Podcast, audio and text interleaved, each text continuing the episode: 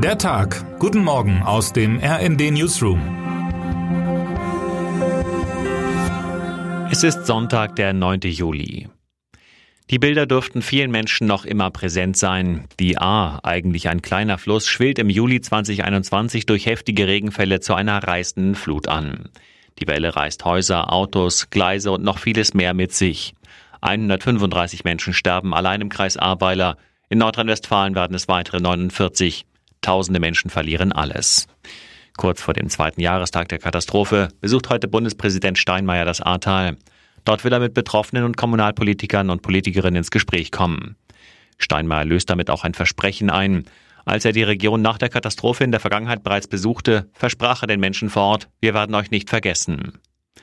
Mit reißenden Fluten hatten Anfang Juni auch die Menschen zu kämpfen, die in der Nähe des Kachowka-Staudamms in der Ukraine leben. Während der ukrainische Präsident Zelensky vor dem NATO-Gipfel in Litauen für einen Beitritt seines Landes zum Verteidigungsbündnis wirbt und dabei sogar Unterstützung vom türkischen Präsidenten Erdogan erhält, kämpfen die Bewohnerinnen und Bewohner am Staudamm noch immer ums Überleben, auch weil das Wasser aus dem Staudamm in die Böden eingesickert ist.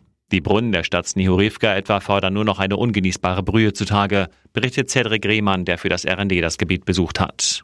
Er weiß, die Folgen der Staudammzerstörung könnten womöglich auch globale Auswirkungen haben.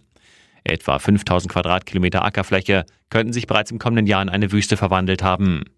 Der Ernteausfall könnte in die Millionen Tonnen gehen. Fällt der Brotkorb der Südukraine aus, drohen laut UN weltweit steigende Lebensmittelpreise. Mit ganz anderen Problemen muss sich Bundestrainerin Martina Voss-Tecklenburg auseinandersetzen. Ihr Team hat am Freitagabend das letzte Testspiel vor der WM mit 2 zu 3 gegen Underdog Sambia verloren. Zeit, um in die tiefere Analyse zu gehen, blieb am Samstag aber keine. Zunächst musste die Bundestrainerin den endgültigen Kader bekannt geben und damit drei Spielerinnen sagen, dass ihr WM-Traum geplatzt ist. Im Fall von Caroline Simon wurde ihr die Entscheidung abgenommen. Die Verteidigerin riss sich gegen Sambia das Kreuzband. Bevor der DFB-Flieger am 11. Juli Richtung Australien startet, heißt es für die Nominierten nun nochmal Familie besuchen, entspannen, das Erlebte sacken lassen. Denn die jüngsten Testspiele haben die Schwächen des Teams offengelegt. In unserem Kadercheck haben wir analysiert, was das DFB-Team schon gut macht und woran die Spielerinnen noch arbeiten müssen, um in Australien nach dem dritten Weltmeistertitel zu greifen. Panik braucht die Bundestrainerin trotz allem nicht zu haben. Ihr Kader ist zwar noch nicht in WM-Form, aber bis zum Turnierstart am 24. Juli ist auch noch allerhand Zeit, um Fehler abzustellen. Termine des Tages. Sportliches Kräftemessen gibt es heute in vielen Bereichen. In Kassel messen sich die deutschen Leichtathletikstars bei den nationalen Meisterschaften. In Berlin kämpfen die deutschen Schwimmerinnen und Schwimmer um ihre Meistertitel. Auch die Turner und Turnerinnen messen sich noch einmal an ihren Geräten bei den deutschen Meisterschaften in Düsseldorf.